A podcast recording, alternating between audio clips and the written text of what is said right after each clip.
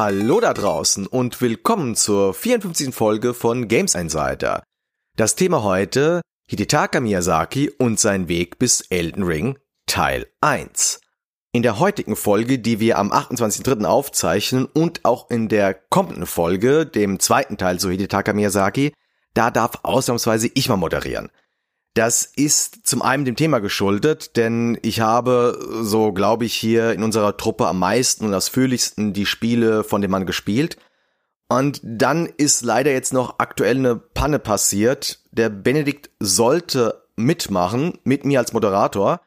Allerdings hat bei ihm die Technik einen Strich durch die Rechnung gemacht und sein ganzes Internet ist ausgefallen.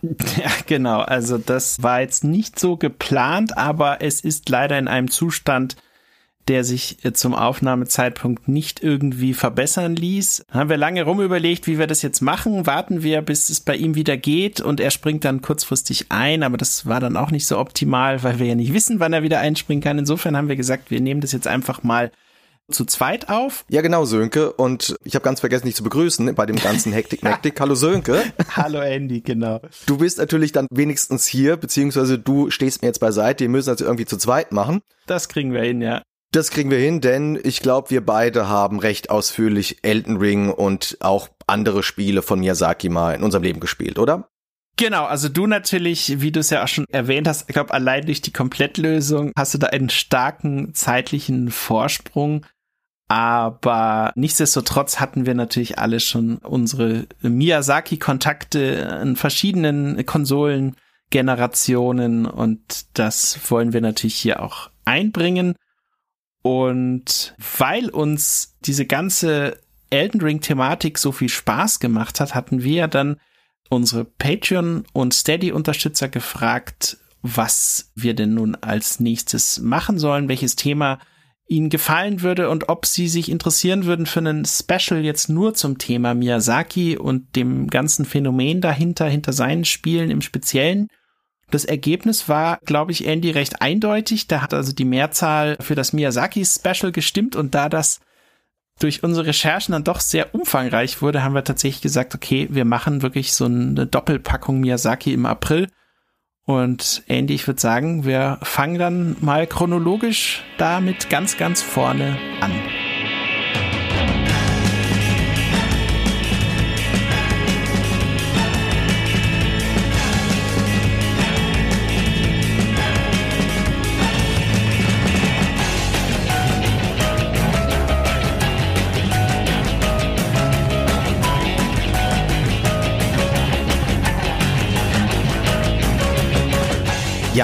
Wir haben es jetzt schon ein paar Mal erwähnt oder du hast es gerade nochmal gesagt. Ich bin, glaube ich, derjenige, der am meisten die Spiele gespielt hat und deshalb sich am besten damit auskennt. Aber trotzdem lasse ich jetzt auch mal kurz zu Wort kommen. Welche Werke von dem Japaner hast du eigentlich gespielt? Ja, also bei mir war es so, ich hatte diverse Kontakte mit eigentlich fast allen seinen Spielen, so richtig los ging es damals zu meiner Zeit, als ich beim 360 Live Magazin war und dort eben sehr viel koordiniert habe. Zunächst als stellvertretender Chefredakteur und dann später als Chefredakteur für das Heft und habe dann halt natürlich immer gelesen, was die Kollegen zu seinen Spielen geschrieben haben, zu den Armored Core Spielen im Speziellen. Wir hatten ja dann auch im Verlag noch das PS3M Magazin, wo wir dann eben auch PlayStation 3 und PS Vita und auch PSP-Themen reingenommen haben. Da hatten wir dann auch immer wieder mal mit Armored Core zu tun gehabt und dann weiß ich, hatten wir dann für eine PS3M-Ausgabe einen Kollegen, der also ganz euphorisch über ein Spiel namens Demon's Souls sprach und zwar in der japanischen Version. Das hatte er sich irgendwie importiert und war da hoch auf begeistert, hat geschwärmt, wie fantastisch das ist und wie viele Stunden er da schon reingesteckt hat. Es war aber eben ein Japan-Import und dann war die Diskussion, wie verbleiben wir jetzt mit dem Thema, nehmen wir das ins Heft auf oder nicht? Ich glaube, Andy, bei der japanischen Version konnte man ja auch schon bestimmte Dinge auf Englisch umstellen. Ja, das war so. Es gab eine japanische Version, da ging es nicht. Es gab eine Version für den restlichen Asiamarkt. Und da konnte man es auf Englisch stellen. Richtig, dann war es vermutlich die Fassung, die er gespielt hat, weil wir nämlich auch meines Wissens auch englische Screenshots dann im Heft hatten. Ganz kurz, die Sprachausgabe war, soweit ich weiß, immer auf Englisch, aber in Demon's Souls gibt es ja nicht so viele Texte. Genau, genau. Na, jedenfalls, er hatte dann diese asiatische Version und die hat ihn total vom Hocker gehauen und er meinte, wir müssen also unbedingt zwei Seiten im Heft machen, vielleicht auch noch mehr und gab es da lange Diskussionen und er musste erstmal in der Redaktion irgendwie erläutern, warum er denn jetzt da so viel Platz für haben wollte konnte das aber sehr gut argumentieren und hat dem Spiel auch eine 90er Wertung gegeben und war also auch nach der Heftabgabe immer noch am Spielen, weil es ihn so geflasht hatte und das war so mein erster Kontakt mit dieser Faszination für diese Miyazaki-Spiele, wobei sein Name gar nicht so groß zum Tragen kam. Es ging halt nur um dieses Spiel Demon Souls, das allen total viel Spaß macht, aber man wusste, dass es From Software entwickelt hat, aber dass er jetzt so der Strippenzieher da im Hintergrund ist, das wurde gar nicht so, also zumindest bei uns im Heft sind wir da jetzt gar nicht so groß drauf eingegangen. Da ging es halt wirklich in erster Linie um das Spiel. Ich selber habe es damals, glaube ich, kurz mal reingespielt, als der Kollege dann eben bei uns in der Redaktion Screenshots gemacht hat. Aber klar, bin dann natürlich erstmal oft gestorben und wusste aber, dass die Faszination eben in diesem Prinzip liegt, dass man es immer wieder versucht. Und danach hatte ich dann den direkten, längeren Kontakt mit Dark Souls 3, also sehr, sehr viel später erst. Da gab es nämlich ein Presseevent zu dem Spiel in Hamburg. Äh, den hatten sie in der Kirche gemacht. Also nice. verrückte Location irgendwie innen drin, also alles auch äh, so im Dark Souls-Stil dekoriert. Meines Wissens nach war er sogar auch da und dann konnte man also dort das Spiel, also fünf, sechs, sieben Stunden spielen. Ich weiß noch, dass während dieser Spielsession dann draußen am Gebäude ein Anwohner irgendwie ziemlich mürrisch da eine Diskussion vom Zaun gebrochen hat, warum denn nun also, weil man hatte eben draußen auch diese Werbeplakate von dem Spiel und was denn nun diese düstere Spiel da in dieser Kirche zu suchen hatte, gab es dann noch eine riesige Diskussion.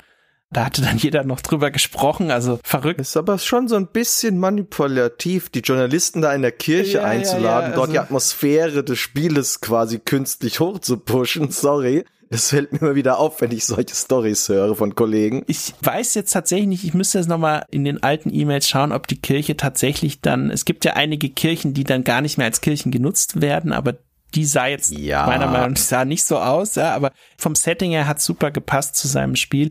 Und ich weiß noch, meine Erfahrung war damals, bin halt auch tausend Tode da irgendwie während dem Event gestorben, weil ich überhaupt keine Souls-like-Spiele bis dato gespielt hatte. Ja, ich hatte auch das nur gemacht, weil man mich ja gefragt hat, ob ich da mal auf den Event gehen will und die sonst von der Redaktion, für die ich das gemacht habe, das war so ein Sonderheft vom Chip-Magazin, so ein Gaming-Sonderheft und die hatten zu dem Zeitpunkt gerade niemanden, der Zeit hatte, um auf den Event zu gehen. Habe ich gesagt, okay, mache ich. Und dann habe ich aber gemerkt, so die Faszination kam dann tatsächlich auch innerhalb dieses Events schon dieses Gefühl so, wow, ich habe jetzt diesen ersten Boss hier äh, geplättet und dann jetzt mich hier langsam zum zweiten durchgearbeitet und so weiter. Aber neben mir waren halt wirklich so Souls-Checker, die also schon meilenweit vor mir waren, was den Fortschritt innerhalb dieser Demo anging. Ja, das war dann noch zusätzlich frustrierend, aber ja, das war so der Kontakt und dann jetzt ausführlich gespielt war dann tatsächlich mit Elden Ring, war so das Thema, wo ich dann wirklich viel Zeit da auch schon reingesteckt habe, ja. Genau, und bei dir, weiß ich nicht, vermute Demon's Souls damals oder Armored Core vielleicht sogar schon davor. Nee, es war in der Tat Demon's Souls, weil From Software war eher so eine Firma, die ich jetzt nicht so persönlich stark verfolgt habe. Das waren für mich immer so Spiele von denen, wo ich mir dachte, ja, das sieht schön ambitioniert aus, aber das hat mich nie gepackt und das war auf eine andere Art und Weise mir zu schwer und zu frustig. Jetzt nicht so wie Demon's Souls. Und ich bin damals durch einen guten Freund, den Gunnar, draufgekommen. Das ist ein alter Schulkamerad von mir der hat mir mal gesagt, ob ich von diesem Spiel Demon's Souls mal gehört habe. Und ich wusste nur, das war in der M-Games, die hatten auch diese Asia-Version getestet gehabt. Und die haben, glaube ich, so 78 oder 79 Punkte gegeben, also jetzt gar nicht mal so spektakulär viel. Und hatte das damals auch so ein bisschen so, ja, das könnte ganz interessant sein, aber ist jetzt kein Must-Have anscheinend. Und dieser Freund, dieser Schulkamerad von mir sagte halt, nee, du, äh, das ist total interessant, guck dir das mal an. Dann habe ich das halt gemacht. Also auch in Kombination dann, wo dann die amerikanischen Testberichte dann anfingen, dann auf einmal krasse hohe Wertungen zu geben. Ich sage nur GameSpot, die ja das Spiel ja sogar zum Spiel des Jahres gekürt haben. Und dann habe ich damals dann mir das US-Import besorgt für einen Artikel für Demo News. Das habe ich damals öfters gemacht, dass ich irgendwelche Importspiele aus eigener Tasche finanziert habe, die ich mir sowieso gekauft hätte und dann habe ich halt für Demonius einen Artikel geschrieben und das hat sich halt damals gelohnt, weil die EU-Version, die Europa-Version, die war zu dem Zeitpunkt gar nicht mal angekündigt. Mhm. Und da war ich dann auch schon sehr schnell geflasht erstmal und ja, der Rest ist dann Geschichte. So ab Dark Souls 1 habe ich dann dank Gameswelt diese Lösungsaufträge regelmäßig bekommen, habe dadurch eigentlich alle seine Spiele gespielt, bis auf zwei Ausnahmen. Das eine ist dieses VR-Spiel, dieses Deracine. Das habe ich nie die Zeit zu gefunden. Ich habe es in meiner Sammlung, aber ich habe es nie mir anschauen können. Das soll ja auch nicht so groß und bei weitem nicht so sein wie die anderen Souls-like Spiele. Und ich habe von den DLCs von Dark Souls 1 und 2 leider nie was gespielt. Mhm, okay. Habe ich nie die Zeit gehabt und bei Bloodborne und auch bei Demon's Souls, die habe ich nie komplett durchgespielt. Alle anderen habe ich durchgespielt, beziehungsweise bei Elden Ring sitze ich leider immer noch dran. Die Lösung ist wirklich der helle Wahnsinn. Und Dark Souls 2, da muss ich zugeben, das habe ich selbst kaum gespielt, sondern da hatte ich damals einen äh, guten Kumpel, der total der verrückte Souls-Fan war. Mit dem habe ich ausgemacht gehabt, weil er auch besser in den Spielen ist als ich. Hier, ich gebe dir die Gelegenheit, du kannst das hier so früh wie es geht bei mir spielen. Ich sitze daneben, schreib die Lösung. Mhm, auch eine Möglichkeit. Das war eine sehr coole Kooperation. Das glaube ich dir, ja. ja, Koop-Lösung ist super, weil vor allem an Stellen, wo man nicht weiterkommt und dann so innerlich aufgewühlt ist und dann gibt man einfach den Controller an den Kollegen und der spielt mal eine Runde und schafft es dann vielleicht und dann kann man wieder weitermachen. ja, aber der war wirklich so versiert drauf, der hat das fast allein komplett durchgespielt. Ja, cool. Ist, der war mir eine sehr große Hilfe damals. Ja, und ich weiß nicht, vielleicht können wir ja Benedikts Input an der Stelle noch reinschneiden. Vielleicht klappt das ja zumindest von der Technik her. Mal schauen. Aber ich glaube, wir wollten ja beim Schöpfer selber bleiben. Genau. Nämlich, nachdem wir jetzt ganz kurz geklärt haben, was wir beide gespielt haben, starten wir jetzt komplett durch und klären erstmal, ja, wer ist denn überhaupt dieser Hidetaka Miyazaki?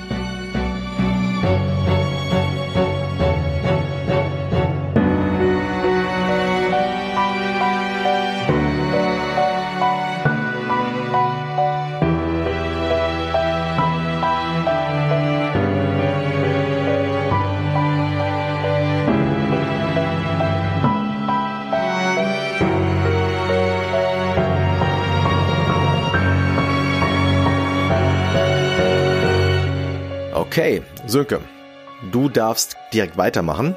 Was kannst du uns über das Leben von Miyazaki vor seiner Anstellung bei From Software erzählen? Ja, also es ist so. Äh, Miyazaki ist eine Person, die sich in der Öffentlichkeit zu seinem eigenen Privatleben nicht allzu oft und auch nicht allzu detailliert äußert, aber es gibt ein paar Details dazu, die man mittlerweile als ja einigermaßen abgesicherte Informationen bezeichnen kann. Also los geht's mit der Tatsache, dass er eben Mitte der 70er 1974, 75 ist da so die äh, Schätzung geboren wurde und zwar in der Hafenstadt Shizuoka in Japan, dass er jetzt also ja so auf die Ende 40 jetzt zugeht, könnte man sagen und ähm, dass er damals in recht armen Verhältnissen aufgewachsen ist, kommt dann auch noch mal eine Bestätigung für diese Information in diesem TTT-Bericht, auf den wir später noch mal eingehen wollen. Da sagt er das auch selber in einem Brief an die Redaktion, dass er also in sehr ärmlichen Verhältnissen aufgewachsen ist und sehr viel in Bibliotheken war. Also er hat sehr viele Bücher gelesen. Alles, was er so kriegen konnte, was ihn thematisch interessiert hat, hat er gelesen und sobald damit was durch war, ging es dann gleich mit dem nächsten weiter. Und er hat aber auch gerne Tabletop-Spiele gespielt. Informationen, die ich da jetzt habe, dass natürlich Dungeons and Dragons ihn begeistert haben, aber auch so ein Adventure Gamebook, das nennt sich Steve Jackson Sorcery. Ich habe mal nachgeschaut, was diese Adventure Gamebooks eigentlich sind und das sind so Bücher, wo du im Grunde genommen ein Abenteuer erlebst und immer wieder Stellen gibt, wo du dann entscheiden kannst, was du machen willst und dann geht's halt einer bestimmten anderen Seite im Buch weiter und dann kommt wieder eine Stelle, wo du was entscheiden kannst und dann geht's wieder an einer anderen Stelle im Buch weiter und so kannst du irgendwie verschiedenen Pfaden durch die Geschichte folgen. Ja, so. Ich hatte sowas mal als Asterix-Heft, da gab's einen Nebencharakter in einem Asterix-Band, den Namen habe ich leider vergessen. Und das war genauso aufgebaut, mhm. wie du das gerade gesagt hast. Das sind total lustige Spiele, kann man sagen. Quasi Pen and Paper für Solo-Player. Genau, und sowas hat ihm scheinbar viel Freude bereitet und auch davon findet man ja auf gewisse Weise auch noch Reste in seinen Spielen, wenn man so will. Ja, ich weiß nicht, ich hatte ja auch für die Kollegen von Games.ch so eine Persönlichkeitenstrecke oder einen Artikel zu ihm jetzt im Speziellen geschrieben und da möchte ich nochmal so einen Satz zitieren, der es, glaube ich, auch ganz gut trifft. Und zwar geht's da nochmal um die Bücher selber. Und ich hatte dort geschrieben, dass er einige seiner Buchentdeckungen wegen komplizierter Formulierungen nur zum Teil versteht, stört Miyazaki wenig. Hauptsache ist, er kann in neue Geschichten und Erzählwelten eintauchen. Ist ihm etwas unklar, dann orientiert er sich meist an Bildern und lässt seiner Fantasie freien Lauf, um die Lücken zu interpretieren. Also das war etwas, was er eben gerne gemacht hat und auch aus der Not heraus. Er hat halt sich Bücher genommen, wo er einiges nicht verstanden hat. Da war dann vielleicht sehr komplizierte japanische Literatur sozusagen oder zumindest für ihn kompliziert in seinem Alter. Ich vermute mal, er war vielleicht acht, neun oder so, wo er dann angefangen hat, diese Bibliothekssachen zu lesen und wenn er dann eben was nicht verstanden hat, dann ließ er eben die Fantasie den Rest erledigen, ja. Und das ist ja dann auch noch so ein Element, was man heutzutage in seinen Spielen wiederfindet. Und Thema Spiele mit Videospielen zum Beispiel hatte er auch aufgrund seiner Eltern, die dieses Medium jetzt noch nicht unbedingt so toll fanden und nicht so akzeptiert haben damals, hatte er am Anfang eigentlich überhaupt gar nicht so viel zu tun, ja. Es hat sich dann aber geändert, als er an der Universität zu studieren begann. Er hat Sozialwissenschaften und Psychologie studiert an der Keio Universität in Tokio. Und dort hat er dann immer wieder mal auch über Kommilitonen halt Kontakt mit Spielen gehabt. Wir kommen dann auch noch mal auf einen Bereich oder etwas, was mit diesen Spielen und dem Studium zu tun hat. Aber nach dem Studium hat er dann erstmal, also er hatte schon so die Ambitionen mal bei einer Spielefirma zu arbeiten, aber irgendwie hat das dann doch nicht so richtig ja, hat irgendwie nicht so richtig den Draht erstmal gefunden und dann direkt beschlossen, okay, nimmt jetzt einen Job bei so einer Tech-Firma. Damals, das war Oracle, ist ja heute auch noch bekannt. Den Job hat er dann auch recht schnell bekommen und es war für ihn halt insofern gut, weil die Bezahlung war gesichert, das war eine bekannte Firma und da konnte er sicherlich zum gewissen Grad auch aufsteigen. Aber wenn man so rausliest aus Artikeln über diese Zeit so, so richtig 100 Prozent begeistert und erfüllt scheint er von diesem Job bei dieser großen Firma, äh, bei diesem Großunternehmen irgendwie doch nicht gewesen zu sein, ja. Und dann kommt aber ein Punkt in seinem Leben, der, glaube ich, ganz entscheidend ist und der ihn auch für den Rest seines Lebens eigentlich geprägt hat, nämlich er hat sozusagen Kontakt mit einem guten Freund, der gerne Videospiele spielt und der sagt ihm, er soll doch bitte mal einen Blick werfen auf Ico, dieses Action-Adventure äh, von Ueda für die PS2. Die meisten, die hier zuhören, die haben das wahrscheinlich auch selber schon gespielt. Ein ganz fantastischer Titel. Da geht's um so einen kleinen Jungen, der muss ein Mädchen aus einer Burganlage, also total verrotteten Burganlage befreien. Und vieles ist da total unklar, also man weiß gar nicht genau, wie das alles zusammenhängt und erschließt sich das erst im Laufe der Zeit. Und das, dieses Spiel im Speziellen, das hat ihn also so begeistert, dass er selber irgendwie so diese Ambition bekommen hat, auch in die Spieleentwicklung einzusteigen, ja. Und man mag es kaum glauben, aber er hat dann irgendwie gesagt, okay, ich sag jetzt hier meinem Oracle-Job auf Wiedersehen und versuche jetzt irgendwo einen Job als Entwickler zu bekommen. Und den hat er dann tatsächlich auch bekommen. Bei vielen Firmen hat es wohl nicht geklappt, aber bei From Software, die haben ihn dann genommen. Ich weiß nicht, es gibt da Geschichten, dass er da deutlich weniger erstmal verdient hätte als das, was er bei Oracle verdient hat. Da gibt's so unterschiedliche Meinungen, was da jetzt so zutrifft. Fakt ist aber, dass er bei From Software eben angefangen hat. Und Andy, das ist jetzt so dein Part, äh, wo du ja auch viel recherchiert hast. Ging's ja erstmal los mit dem besagten Armored Core, was wir ja vorhin auch schon erwähnt hatten. Ja, wobei ich ganz kurz was zu den Sachen sagen möchte, die du gerade erwähnt hast. Ich finde das wahnsinnig sympathisch und auch echt spannend, wie der seine Inspiration gefunden hat. Also, dass der nicht sklavisch versucht hat, alles zu verstehen, sondern eben sich die Informationen rausgesucht hat, die ihn, ich sag mal, getriggert haben, die ihm aufgefallen sind, dass er daraus eben seine Vision dann geschöpft hat. Und das passt ja auch zu diesem Eiko, weil es so schön mysteriös ist und in dem Eiko, da tauchen ja so Schattenkreaturen auf. Richtig, ja. Das sind quasi die Bösen. Und diese Schattenkreaturen, ja, das sind schon so, die Studio Ghibli-Version von den Dark Souls-Gegnern, wenn du mich verstehst. Ja. ja, fiel mir nur gerade so ein. Er arbeitet bei From Software und da äh, macht er eigentlich erstmal was, was ihm, glaube ich, gar nicht jetzt so großartig gereizt hat. Also er ist schon froh, dass er jetzt bei einer Spielefirma angefangen hat. Und er hockt dann jetzt aber erstmal als Planer und das auch recht schnell sogar als Regisseur von drei Armored Core Spielen. Also das sind insgesamt Armored Core Last Raven, da war er der Planer, Armored Core 4 und Armored Core For Answer.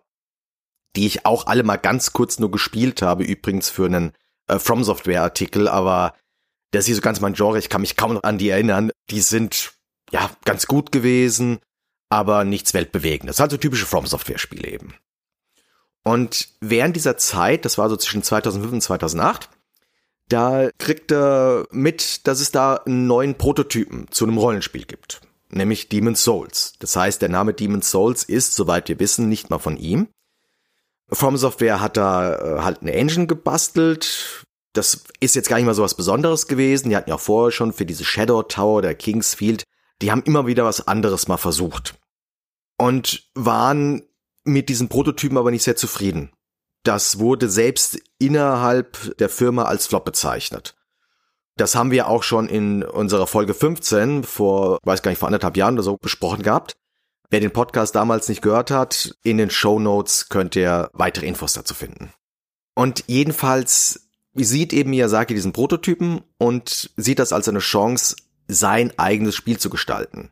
Nach dem Motto, die Vision umzusetzen, die er hatte, weshalb er in die Spielebranche überhaupt eingestiegen ist. Und er wird diesbezüglich von British Guardian in einem Interview folgendermaßen zitiert. I figured if I could find a way to take control of the game, I could turn it into anything I wanted. Best of all, if my ideas failed, nobody would care.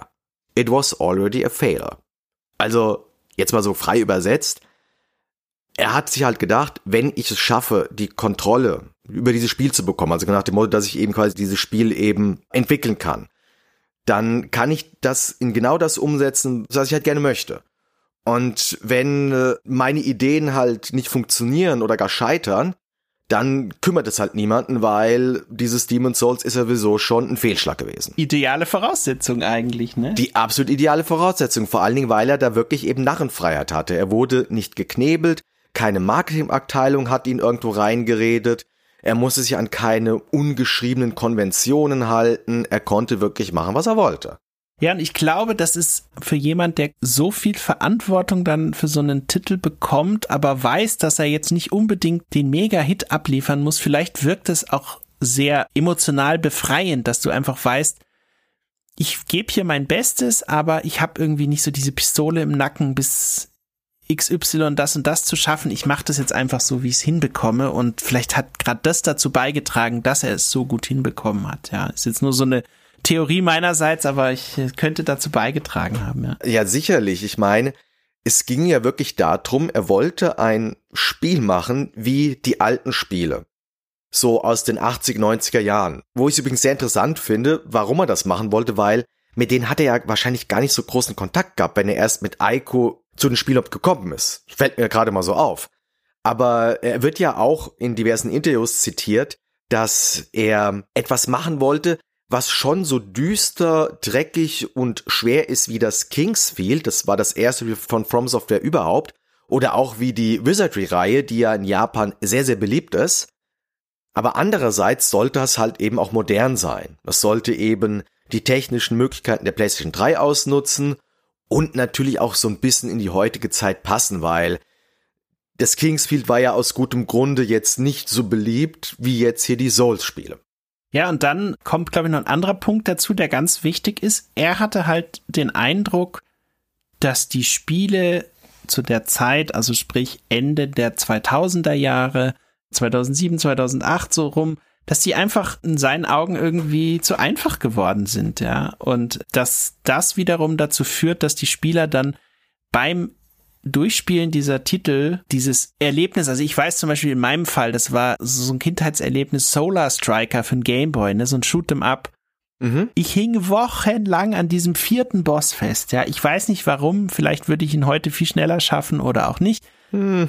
Wahrscheinlich nicht. Aber ihn dann geschafft zu haben, das war ein unfassbarer Erfolg. Der wurde dann mit meinem Kumpel, wir haben das rauf und runter diskutiert, wie wir das jetzt irgendwie geschafft haben und allen davon erzählt, so ungefähr. Und so war's. Das meinte er mit, er wollte den Spielern wieder Erfolgserlebnisse verschaffen, indem er ihnen etwas sehr Kompliziertes präsentiert, was sie aber lösen können. Und wenn sie das dann schaffen, dann haben sie dieses Erfolgserlebnis. Und das wollte er, glaube ich, transportieren.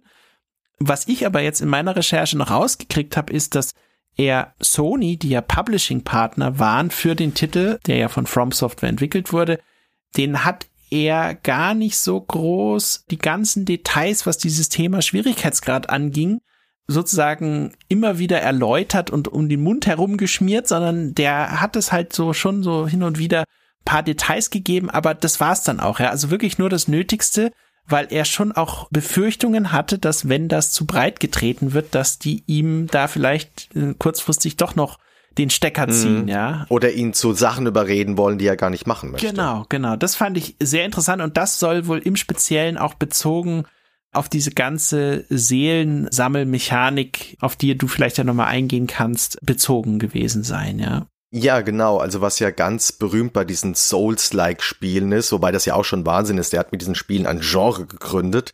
Das hat er wohl auch damals auch nicht für möglich gehalten. Im Prinzip ist es eigentlich wie so ein normales Rollenspiel erstmal. Das heißt, man tötet Gegner und bekommt dafür keine Erfahrungspunkte, aber eben diese Seelen. Und diese Seelen sind aber praktisch wie Erfahrungspunkte, weil man sich halt damit leveln kann. Oder halt aber auch Dinge kaufen kann. Das heißt, diese Seelen sind sowohl Erfahrungspunkte als auch Währung in einem. Was ich auch interessant finde, dadurch hat er ja sogar Dinge vereinfacht gegenüber anderen Spielen. Was ich wiederum sympathisch finde, weil ich finde auch gerade bei vielen neuen Spielen, da wird viel zu viel kompliziert gemacht und da soll man an hundert verschiedene Sachen denken und letztendlich ist keines davon wirklich herausfordernd. Und Miyazaki kanalisiert die Herausforderung auf ganz schlichte Dinge, wie eben, naja, wenn du halt stirbst, dann sind halt diese Seelen weg.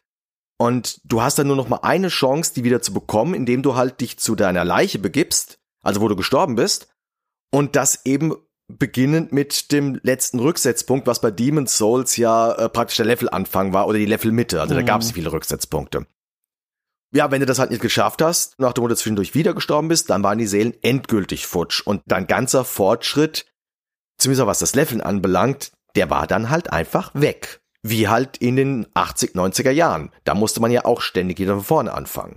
Und auch das mit diesen, das mal von den Endgegnern abgesehen, dass die Gegner, die Feinde in den einzelnen Gebieten immer wieder neu auftauchen, wenn man sich zu einem Rücksetzpunkt begeben hatte. Ja, das war ja auch etwas, was damals nicht Mode war, also 2009. Man war es ja eigentlich gewohnt, dass man immer weiterkommt und quasi regelrecht die Spielwelt, wenn man halt vor und zurückgehen konnte, dass man die regelrecht aufräumen konnte. Hm. Und Miyazaki hat sich gedacht, nee, ich setze immer wieder die Gegner rein und man muss halt sich denen immer wieder stellen. Und das ist aber eigentlich auch nur, ja, eine Idee aus den 80, 90er Jahren. Ja. Wo wir ja auch die Levels von vorne starten mussten, wenn was nicht geklappt hat. Richtig. Und sie dann irgendwann auswendig konnten, weil wir es zum x-ten Mal gemacht haben. Ja. Richtig. Und das einzige, wo er wirklich was wirklich Fieses gemacht hat, was es nicht aus den alten Spielen gab, das war diese gemeine Mechanik, wenn du eben in Demon's Souls stirbst, dann hast du nur noch die Hälfte deiner Lebensenergie. Und die wieder zurückzubekommen, das geht halt nur über Umwege. Also es gibt irgendwelche glaub, Talismane gibt es, die du halt ausrüsten kannst. Problem ist aber, dann kannst du eben nicht einen anderen Talisman ausrüsten, der dir einen anderen Vorteil verschaffen könnte. Oder du besiegst einen Endgegner, dann kriegst du auch deine Lebensenergie voll wieder zurück. Oder du machst Online-Spiel, hilfst einem anderen Spieler, einen Endgegner zu bekämpfen und dann bist du auch wieder voll geheilt. Und diese Mechanik das ist in der Tat etwas, da müsste ich jetzt lange überlegen, ob es überhaupt etwas gab, was das vorher gemacht hat, mhm. beziehungsweise es gab sicherlich mal, aber jetzt kein wirklich großes, berühmtes Spiel.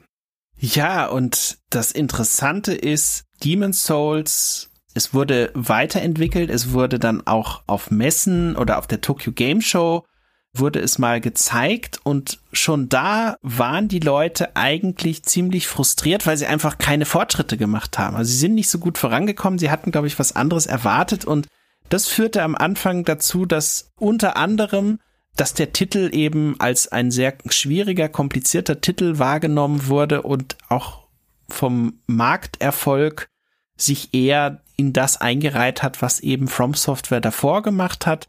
Also das Ding ist nicht so abgehoben, wie es From Software sich auch mit Sony im Nacken als Publishing-Partner hatte man ja schon, glaube ich, gehofft, dass da mehr gehen würde, aber es war eben am Anfang nicht so, es kam einfach nicht so gut im Massenmarkt an, ja. Am Anfang, die Betonung liegt auf am Anfang.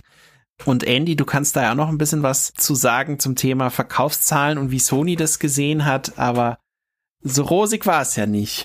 Genau, also bislang haben wir jetzt mehr oder weniger erzählt, was bei From Software nicht so gut lief. Und jetzt kommen wir zu dem Part, wo auf einmal, ja, diese Firma, ja, richtig gute Spiele gemacht hat.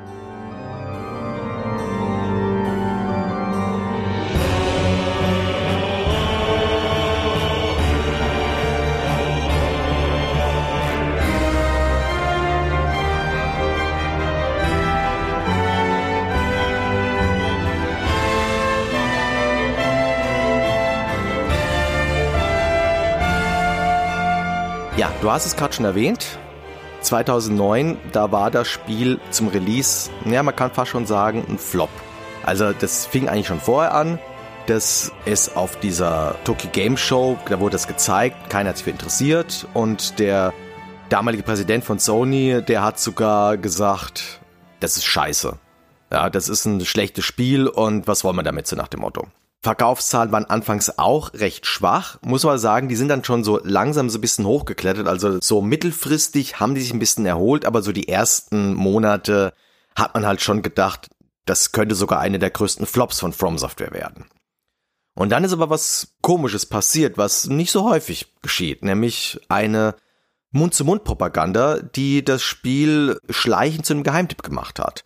Also man kann auch wirklich sagen, Demon's Souls war eines der ersten Spiele, die massiv durch die Internet-Community groß geworden sind. Was ja auch gepasst hat eben zu diesen ganzen Online-Features, die dieses Spiel hat. Dass da eben Spieler sich ja auch geheime Nachrichten eben zuschießen konnten.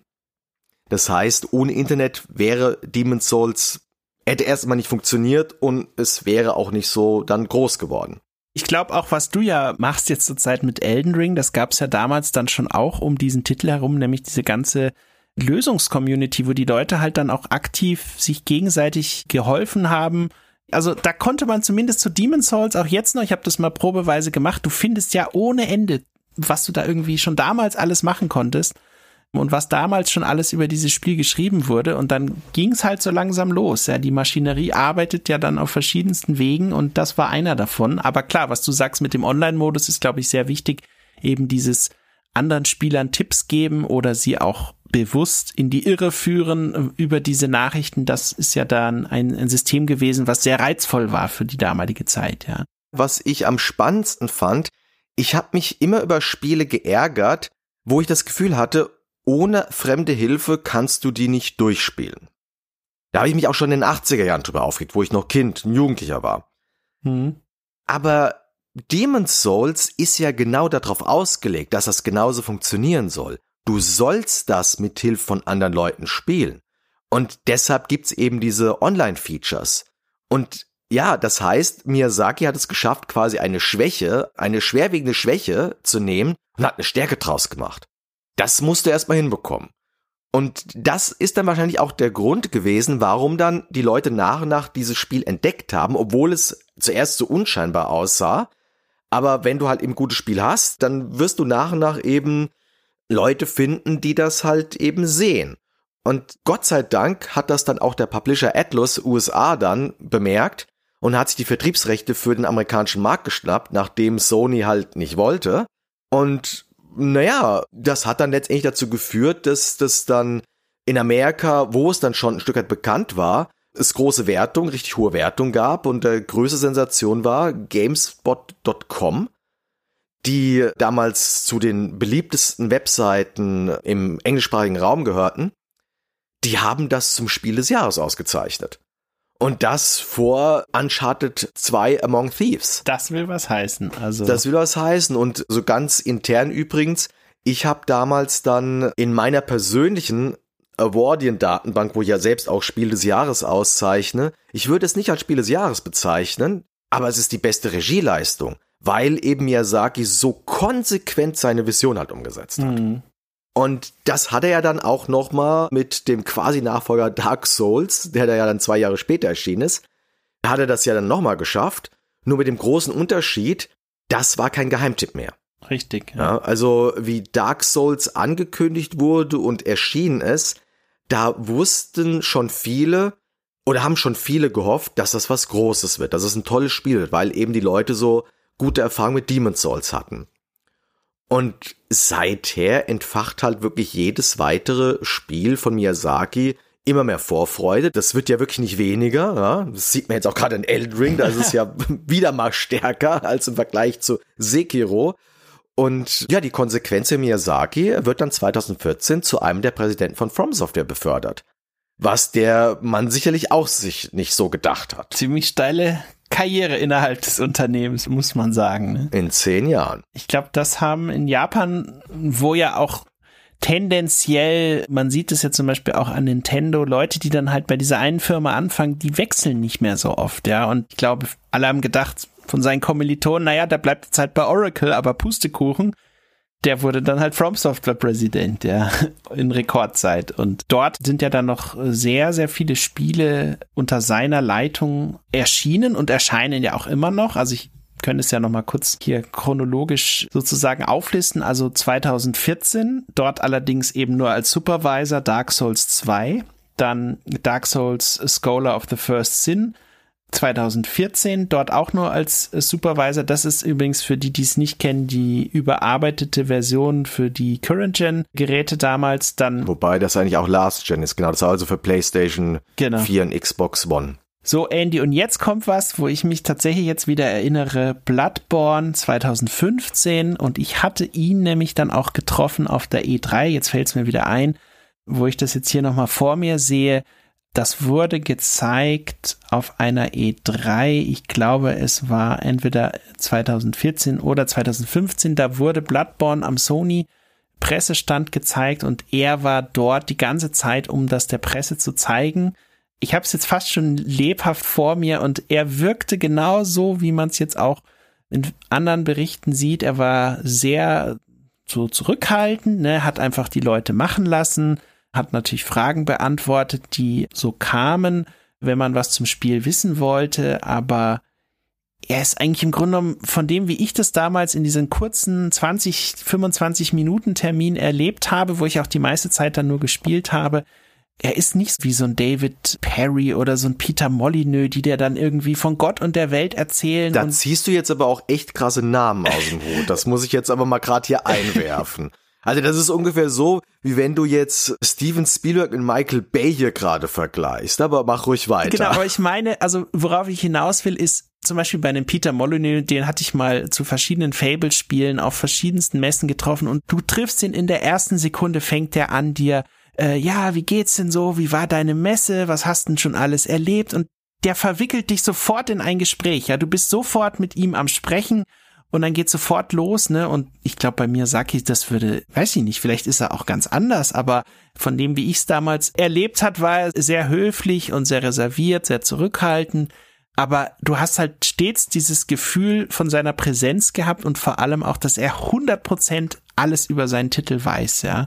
So wirkte das damals auf mich und Bloodborne, wir wissen es ja alle, ist dann ja auch ein ganz fantastisches Spiel PlayStation Exklusivspiel geworden, äh, 2015. Da hat er dann Regie geführt, dann 2016 Regie bei Dark Souls 3. Dann dieses Spiel, was ich jetzt wahrscheinlich komplett falsch aussprechen werde, Deracine oder Deracine, weil das ist ein Axor da hinten. 2018 für VR. Ich hab's auch, ich hab's aber auch, muss ich zu meiner Schande sagen, zwar installiert oder in meiner Bibliothek, aber eigentlich überhaupt gar nicht gespielt, was ich sehr schade finde muss ich auch noch mal nachholen. Dann Sekiro Shadows Die Twice, was er ja dann zusammen mit Activision, wo Activision ja als Publisher aufgetreten ist, da hat er auch wieder Regie geführt 2019. Und dann jetzt eben 25. Februar 2022 Elden Ring, auch da wieder Regie geführt wenn man sich's anschaut, bis auf den VR-Titel, eine Highlight jagt das nächste und er führt bei fast allen Regie. Also das ist schon eine äh, Ludografie, sag ich mal, die sich sehen lassen kann. Also mehr als sehen lassen. Ja, ganz kurz Live-Recherche. Das muss die E3 2014 gewesen sein. Ja. Weil die E3 2015 war nach dem Release von Bloodborne. Das ist nämlich schon im Mai erschienen. Dann ist es 2014. Das kommt sogar ziemlich gut hin, ja. Mhm. Ich muss mal gucken, vielleicht habe ich sogar noch irgendwie damals ein Foto von diesem Besuch, aber auch da war es so, also die Leute, die auf dem Termin waren, haben sich halt alle total gefreut, ihn da sehen zu können, aber vor allem auch das Spiel spielen zu können. Ist ja dann ein Deal äh, wieder mit Sony im Übrigen, der sich ja dann für Sony auch vom Image her und so weiter. Äh, Bloodborne ist ja ein Spiel, wo die Leute also händeringend auf den zweiten Teil mal warten, ja, der bis jetzt nie erschienen ist und vielleicht auch nie kommen wird, wer weiß. Aber anderes Thema, das, äh, ich glaube, da schweifen wir jetzt zu sehr ab. Ich bin kein großer Fan von Fortsetzungen. Der Mann sollte lieber Neues machen. Ich finde, Dark Souls 3 ist sein in Anführungszeichen schwächstes Spiel von diesen Titeln, weil es halt eben nur eine Fortsetzung ist. Hm. Vielleicht sollten wir trotzdem in dem Zusammenhang, das war eigentlich ein Part, den hier der Benedikt nochmal mit beisteuern wollte, nämlich dieser Einfluss, den Eiko auf ihn hatte. Ja, er hat dann später mal ein Interview zum 20. Jubiläum von Eiko mit der Famitsu geführt, hat jetzt hier einen relativ langen Blog, den der Benedikt uns hier mal sinngemäß übersetzt hat und da steht, Persönlich war ich nach meinem Universitätsabschluss und einem neuen Job eine Weile lang weg von Spielen bis ich auf Empfehlung eines Freundes Eiko bei ihm zu Hause spielte. Es war eine wunderschöne, unerzählte Erfahrung und Geschichte, die ich mir nie vorgestellt hatte. Und es tut mir sehr leid für meinen Freund, aber ich war wirklich bewegt und still. Kurz hier eingehakt, ich habe das jetzt nicht so ganz an der Übersetzung verstanden, wieso es ihm für seinen Freund leid getan hat. Das finde ich auch ein bisschen komisch. Aber ganz kurz, was aufgefallen ist, also er hat anscheinend doch Kontakt mit Spielen gehabt, weil wir hatten ja am Anfang gesagt, dass es da jetzt nicht so viel durch sein Elternhaus nicht so gern gesehen war. Aber da schreibt er schon indirekt, dass vor Aiko gab es anscheinend eine Zeit, wo er mal Spiele mhm, gespielt hatte. Ja. Es war halt nur ein bisschen her. Und das jetzt hier mit dem, es tut mir sehr leid für meinen Freund, ich weiß nicht. Also es könnte ehrlich ein Satz sein, der könnte von mir sein, weil ich mache das auch manchmal, dass ich, wenn ich von etwas ergriffen bin und dadurch dann so ein bisschen emotional werde, dass mir das auch manchmal so ein bisschen peinlich ist und das nach dem Motto, dass er sich so ein bisschen dafür geschämt hat, dass vielleicht das so eine unbequeme Stille dann war und der Freund gar nicht wusste, was ist jetzt überhaupt. Das könnte gut sein, ja, das würde ja auch zu ihm und seiner Persönlichkeit eigentlich auch passen, ne? dass er dann eher als ruhiger Mensch, wenn es ihn bewegt, dass er dann noch umso ruhiger vielleicht wird, wer weiß. genau, also so steht es jedenfalls hier in dem, was der Benedikt für uns rausgesucht hatte und dann geht's weiter. Und dann verließ ich das Unternehmen, für das ich damals arbeitete und begann für From Software zu arbeiten. Ich übertreibe nicht, wenn ich sage, dass es das Spiel war, das mein Leben verändert hat, also bezogen auf Aiko. Ich bin stolz darauf, dass es Aiko und das Spiel von Herrn Ueda war. Herzlichen Glückwunsch zum 20-jährigen Bestehen von Aiko, Herr Ueda. Als Fan freue ich mich auf ihre neuen Spiele. Die Mythologie, die sich durch ihre Spiele zieht, einschließlich Aiko, war immer schon ein Ziel, das von mir verfolgt wurde. Also sprich, er hat sich da sehr, sehr viel abgeguckt und er hat es irgendwie, also so wirkt es auf mich, er hat es halt einfach als etwas in Erinnerung, an das er immer wieder denkt und wo er sich immer wieder irgendwie Inspiration rausholt und wo er es vielleicht auch versucht, es ein bisschen so zu machen, wie es Ueda gemacht hat, aber dann doch wieder anders, auf seine eigene Art. Genau. Also das mit dieser Philosophie, wie er die Spiele gemacht hat und wie er sich von Eiko inspirieren lassen hat, da kommen wir gleich zu, ja. Aber ganz kurz so wegen der Persönlichkeit an sich, was wir halt leider auch sagen müssen, es gibt halt nicht viel, was wir über Miyazaki selbst wissen. Weil, wie du schon sagtest, der ist sehr schüchtern, der ist wohl sehr introvertiert, der, es gibt so gut wie keine Sprachinterviews von ihm und angeblich soll der auch jenseits von From Software, also jenseits von seinem Job, ein Schattendasein führen. Ich weiß gar nicht mal, ob er auch bekannt ist, ob er verheiratet ist und Kinder hat, bin ich mir gerade auch sehr unsicher. Aber bevor wir jetzt drauf eingehen, was wir jetzt gerade an seinen Spielen so besonders finden oder an seinem Design-Directing-Stil, wollen wir ganz kurz noch einen kleinen Beitrag ansprechen. Denn sogar die geliebte ARD hat mal einen Beitrag über Miyazaki gebracht. Und zwar in der Sendung Titel, Thesen, Temperamente, kurz TTT. Das verlinken wir auch in den Show Notes. Und dieser Beitrag, der ist kurz bevor Eldring erschienen ist, wurde der äh, gesendet oder kann man sich im Internet anschauen seither, wo dann auch der Produzent von Eldring, Yasuhiro Kitao, zu Wort kommt. Und dort wird Miyazaki ebenfalls zitiert, denn der soll angeblich der Redaktion von TTT einen Brief geschrieben haben, wo er aus seiner Kindheit so ein bisschen berichtet und auch auf seine Designphilosophie halt eingeht. Gleich vorneweg, ich finde den Beitrag nicht so toll, aber bevor ich das näher ausführe, sag du erst mal, was da in diesem TTT-Beitrag vorkommt. Ja, also es ist ja so, TTT hatte ja zum Beispiel auch von Bandai Namco gepublished auch über Cyberpunk was gemacht. Also die scheinen da irgendwie einen ganz guten Draht zur TTT-Redaktion zu haben, ist so mein Eindruck, ja. Ich persönlich finde es immer schön, wenn es Spiele überhaupt in solche Sendungen reinschaffen. Also ganz mal völlig unabhängig davon, wie der Beitrag jetzt ist, ist schon mal gut zu sehen, dass auch eine ARD mal einen äh, knapp sechseinhalbminütigen Beitrag zu einem aktuellen und dann auch noch für eine eher Hardcore-Spielergruppe einen solchen Beitrag rausbringt. Ich finde, es wurden ein paar schöne Szenen gezeigt. Man kriegt so eine ganz gute Idee, was einen da ungefähr erwartet. Ich fand vor allem auch so diesen Anfang, wie das Ganze, ich will ja gar nicht zu viel spoilern, wie es am Anfang dieser Beitrag so eingeleitet wurde, äh, gibt es ja so eine Sequenz mit so einem Spiegel, wenn ich mich recht erinnere, geht's da los. Ganz schön gemacht eigentlich. Und es gibt tatsächlich einen Satz, wo er dann nochmal auf dieses Thema mit dieser Herausforderung und dem Schwierigkeitsgrad eingeht und die Tatsache eingeht, dass es doch was Tolles ist, wenn die Leute von sich aus es immer und immer wieder versuchen wollen und sich gar nicht so sehr frustriert fühlen. Ich äh, muss dir die Stelle gleich nochmal raussuchen, wie es exakt da formuliert. Es ist auch etwas, was in diesem Brief vorkommt, den er an die Redaktion schreibt, weil er eben selber nicht vor die Kamera treten möchte. Das hat mir ganz gut gefallen. Ich fand den Beitrag okay und bin natürlich umso gespannter, was du jetzt im Speziellen an diesem Beitrag auszusetzen hast. Ähm, das kannst du uns ja jetzt hier nochmal an dieser Stelle kundtun. ja, richtig. Ich war von dem Beitrag jetzt nicht so wirklich begeistert. Bevor ich meine Meinung kundgebe, will ich nochmal ganz kurz zitieren, was Miyazaki da in diesem Brief geschrieben hat. In Elden Ring geht es darum, großen Herausforderungen ausgesetzt zu sein und um die Freude, sie schließlich zu überwinden. Durch Geduld und Analyse. Wenn die Spieler auf diesem Weg lernen, sogar ihre Niederlagen zu genießen, dann ist das doch wirklich etwas Großartiges. Ich habe eine Schwäche für das Melancholische und Düstere. Denn gerade in diesen Welten voller Trostlosigkeit und Einsamkeit ist es doch besonders wertvoll, auch nur einen kleinen Hauch von Schönheit zu finden. Es ist wie das Sehen von Saat in einer kargen Einöde. Das ist wirklich schön formuliert und aber auch mit einem Grund, warum ich diesen Beitrag irgendwie nicht so toll fand, weil das wird da sehr, sehr trocken und emotionslos vorgelesen. Gut, passt natürlich jetzt auch ein bisschen zur japanischen Kultur, die sind ja meistens recht emotionslos. Und vielleicht wollte der Artikel oder dieser Beitrag auch so ein bisschen neutral sein. Das wollte, dass sie eben nicht mit ihrer Formulierung oder wie sie es aussprechen, da eine Notation reinbringen, die Miyazaki vielleicht gar nicht so gemeint hat.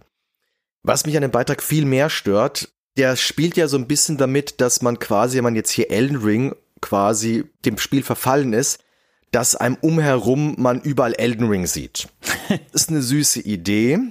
Ich habe aber so ein bisschen die Angst, dass dahinter auch so wieder dieses alte Klischee mit drin steckt, dass Videospieler eigenbrötlerisch sind, in einer anderen Welt leben, mhm. für sich leben, die Realität nicht wahrnehmen. Da wird so ein bisschen so dieses alte Klischee okay, verstehe, meines Erachtens ja, ja. zur Schau gestellt. Und das andere, was mir nicht gefallen hat, mal abgesehen davon, okay, es ist halt auch ein sehr kurzer Beitrag, es werden ein paar schöne Fakten genannt, das ist richtig. Wenn du da schon irgendwas Videotechnisches machst, dann will ich mehr als einfach nur Fakteninformationen, die ich auch nachlesen kann. Mhm. Und was sie eben bildtechnisch dort machen, ist mir irgendwie zu fremd. Also ich fand das auch komisch, dass sie Videomaterial hier von den Produzenten zeigen und du siehst das eben also sie halten die Kamera auf ein Notebook, wo dieses Video von den Produzenten lief, anstatt dass sie einfach das Video von den Produzenten zeigen. Das habe ich nicht verstanden. Und das letzte, was mich gestört hat, der Max Mohr, der moderiert das ja, der sagt nicht Hidetaka Miyazaki, der sagt irgendwie Hidetaka Miyazaki. Oder ich glaube noch ein bisschen anders. Ich kann das gar nicht nachmachen. Und das hat mich so verwirrt, weshalb ich gegoogelt habe. ja. Also nach dem Motto, wie spricht man denn jetzt Hidetaka überhaupt aus, diesen Vornamen? Und alle Aufzeichnungen, die von Japanern gemacht wurden, wohl gemerkt, also da, ich habe mehrere gefunden, die eine wurden von Japanern gemacht, dann welche von Chinesen, von Engländern und hin und her. Und alle, die von Japanern gemacht wurden, sagen einfach Hidetaka. Hm. Und das habe ich halt nicht verstanden, wieso er das da so komisch ausspricht. Diese komische Aussprache an sich gesehen die habe ich nirgendwo sonst gefunden. Also es gab dann welche, die haben so Hideaka gemacht oder sowas. Aber keine Ahnung, was das sollte, was da dahinter steckt. Bei der Formulierung, da habe ich mir auch gedacht, so, Moment mal, habe ich das jetzt die ganzen Jahre falsch gesagt? Ja, das war so mein erster Gedanke. Und dann hatte ich aber tatsächlich den Eindruck, dass es irgendwie auch dort, wie es gesagt wird, falsch ist, ja, wie es irgendwie nicht so ganz passt zu dem, was ich sonst so gehört habe, auch was man kriegt ja dann irgendwie Infos, ja, der ist dann auf der Messe und erzählt ja das und das und alle sagen es halt so, aber hier nun eben nicht. Aber ich kann tatsächlich jetzt, wo du es ein bisschen im Detail erläutert hast, besser verstehen, was du meinst, dass man da in Richtung diese äh, Klischee bedienen äh, geht. Ich habe aber selber gar nicht in dem Moment so dran gedacht. Ich weiß nicht, bei mir war es so, ich habe irgendwie, bevor ich den Beitrag geschaut habe, geguckt, so, ja, was voten die Leute denn hier eigentlich? Man kann den Beitrag ja auf der Seite hier bewerten und es hat also volle fünf Sterne. Wenn man die Maus drüber hält, steht 4,96 Punkte von fünf, bestehend aus äh, 30 verschiedenen Bewertungen und die äh, Kommentare der Leute sind auch, also sind jetzt nicht viele, aber die sind ziemlich euphorisch, die da schreiben. Ich fand den Beitrag okay, kann aber deine Kritik auf jeden Fall nachvollziehen und wie du selber sagst, ich selber hätte mir A gewünscht, dass es noch länger ist und ich bin mir sicher, dass in dem Brief noch ein bisschen mehr drin stand, was man vielleicht auch noch weiter hätte ausschlachten können, in Anführungszeichen, um noch vor allem ein bisschen mehr noch über seine Philosophie zu erfahren. Aber alles in allem, ich glaube, jeder, der das hier hört, sollte sich den Beitrag auch selber mal angucken, damit er genau weiß, worüber wir hier sprechen und vor allem, was Andy auch äh, dort kritisiert hat. Und witzig ist ja, sollten wir vielleicht noch erwähnen, in dem Beitrag wird er ja mit Maske gezeigt. Das war noch wohl dann, ähm, wann war es? 2021, wo Macron aus Frankreich nach äh, Japan fährt und dort dann sich unter anderem mit ihm kurz trifft, ja, also nur ganz kurz sagen die irgendwie sich gegenseitig Hallo geht es, glaube ich, um Kreativschmieden aus Japan und dass From Software dann eben dort auch genannt wird, ist ja auch eine, eine hohe Ehre, ja. Also sollte man vielleicht in diesem Zusammenhang auch mal erwähnen, dass also selbst äh, Staatspräsidenten irgendwie Kontakt mit ihm äh, haben, ja. Und das, glaube ich, ist auch eine starke Aussage, ja. Also, dass das auch in dem Beitrag nochmal so gebracht wurde, fand ich eigentlich ganz schön. Ja, das war in der Tat auch eines dieser Sachen, die mir am besten gefallen haben, eben diese Information, dass Macron ihn da besucht hat. Das fand ich interessant, hätte ich jetzt so nicht gedacht. Und ja, also das ist, ich würde jetzt nicht sagen, dass es ein schlechter Bericht ist, so weit gehe ich jetzt nicht, aber er hat mich halt nicht beeindruckt. Ich fand ihn eher nüchtern, zu sachlich und mich hat halt eben am meisten diese Sache mit diesem Gag halt da gestört. Das ist mir halt aufgefallen. Aber das ist vielleicht auch nur was von mir persönliches. Ja, dann haben wir das jetzt auch geklärt und jetzt gibt's eigentlich nur noch eines, nämlich, dass wir jetzt dann doch mal drüber reden, warum jetzt gerade auch wir beide diesen Mann und seine Spiele so faszinierend sind. Also gleich von weg, wir wollen jetzt nicht zu tief in die Spiele selbst eingehen, weil es wird ja noch einen zweiten Teil gehen, das werden wir dann machen. Aber Sönke, gibt es denn für dich andere Regisseure, Designer oder Kreativlinge, vielleicht auch Buchautoren, Filmregisseure, wo du sagst, äh, Miyazaki erinnert dich an diese oder jene Persönlichkeit? Hm, also erinnert so, dass ich die irgendwie direkt äh, immer stets miteinander verbinde, zur Art, wie sie ihre Spiele machen, das eher nicht, aber ich finde, also ich bin zum Beispiel großer äh, Kojima-Fan. Ich mag die Tatsache, dass Kojima immer wieder was Neues probiert. Ähm, zuletzt jetzt halt Death Stranding ist, glaube ich, das beste Beispiel dafür, dass er auch gerne die Leute äh, im Vorfeld teasert und ihnen nicht allzu viele Informationen über sein nächstes Produkt gibt. Jeder muss sich das selber so ein bisschen zusammenreimen und da fangen die Parallelen ja schon an, so dieses den äh, Betrachter oder den Spieler das selber interpretieren zu lassen. Das macht Miyazaki, glaube ich, auch sehr gerne. Und er ist halt auch jemand, der gerne sagt, ja, er wagt halt jetzt, äh, siehe Sekiro oder siehe Elden Ring, er wagt halt gerne was Neues und macht halt nicht das x-te Dark Souls 4, 5, 6, 7, 8, sondern der macht halt dann vielleicht ähnliches Prinzip, aber dann doch wieder komplett anders. Das gefällt mir an ihm besonders gut und was mir auch sehr gut gefällt, wo aber sicherlich auch noch andere aus seinem Team mit reinspielen, natürlich dieses ganze Figurendesign, also die verrückten Gegner, man sieht sie ja teilweise auch bei Elden Ring in den Ladebildschirmen.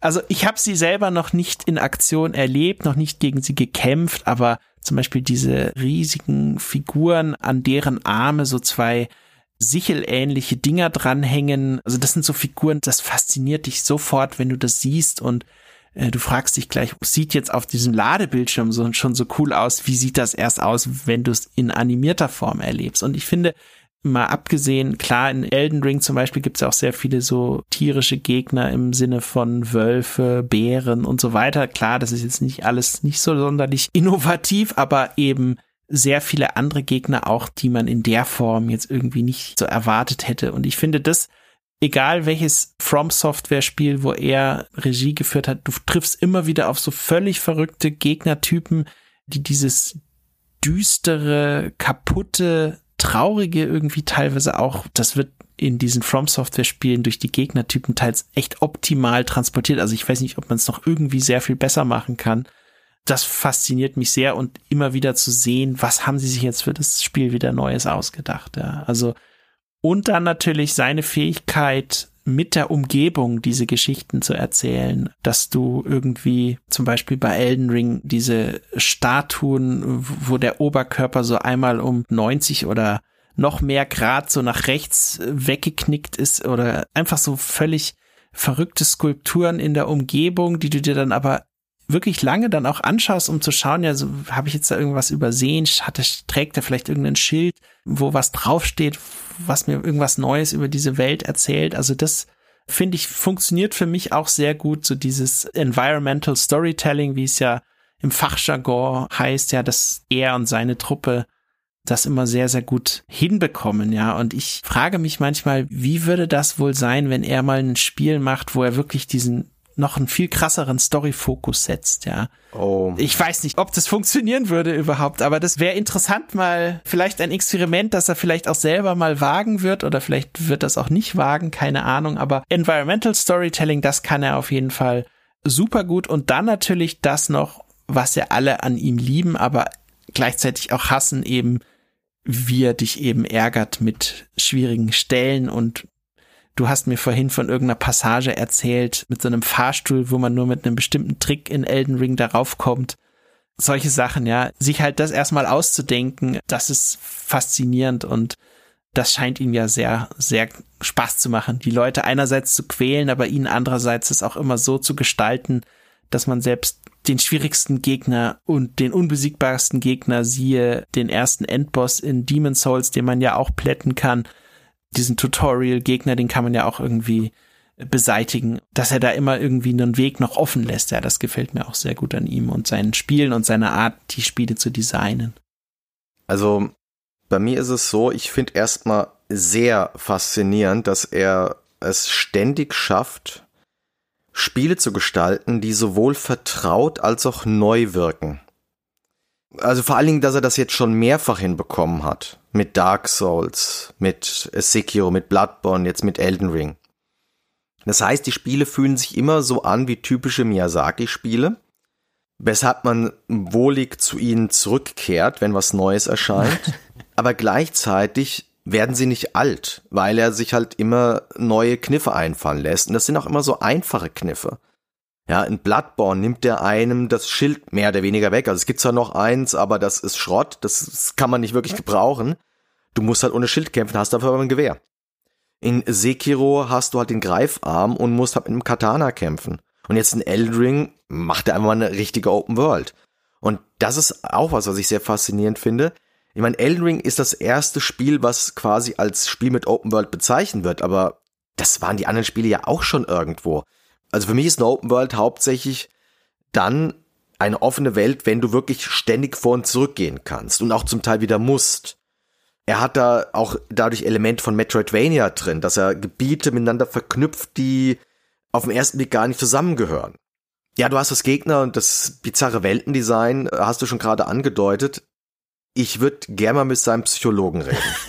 Weil was der Mann sich zum Teil ausdenkt, das ist schon echt bedenklich. Ich meine, ich finde es faszinierend.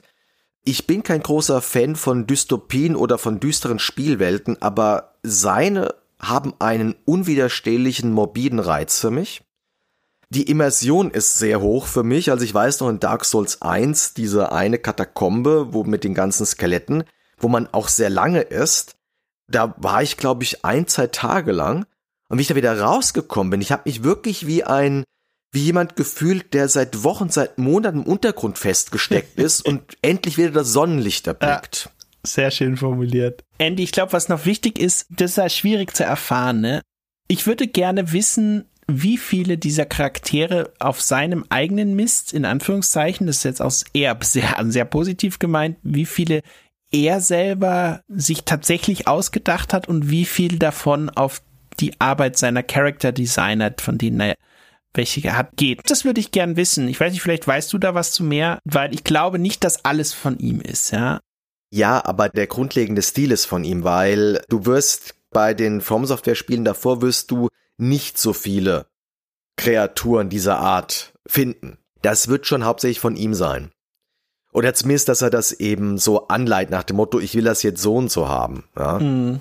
Ansonsten, ja, Kojima hast du gerade genannt. Also wenn er mich an einen anderen Spielregisseur in irgendeiner Art und Weise erinnert, dann an Kojima, mhm. weil auch Kojima letztendlich das tut, was er möchte und eben auf diese kleinen Ideen kommt, die ja gar nicht mal so eine große Veränderung im Spiel verursachen, aber die einen einfach freuen, wenn man sie halt eben entdeckt. Da ist Kojima auch noch ein bisschen besser, aber wie gesagt, Miyazaki hat andere Stärken. Und ich würde ihn ganz gerne mit einer Art von Filmregisseuren vergleichen, nämlich er ist, glaube ich, einer der größten Auteure in dieser Spielebranche, dass er wirklich seinen eigenen Stil hat und den gnadenlos durchsetzt und sich da, so wie es aussieht, nicht reinreden lässt. Mhm. Und da muss ich halt an Leute denken wie Bong Joon-ho, der Parasite gemacht hat, Alfonso Cuarón, der Roma oder Gravity gedreht hat. Äh, ich würde sogar Richtung Wes Anderson, Martin Scorsese gehen. Und wo du eben gerade das gemeint hattest, du würdest gerne mal wissen, wie ein Miyazaki-Spiel aussehen könnte, wo er wirklich viel Story drin hat.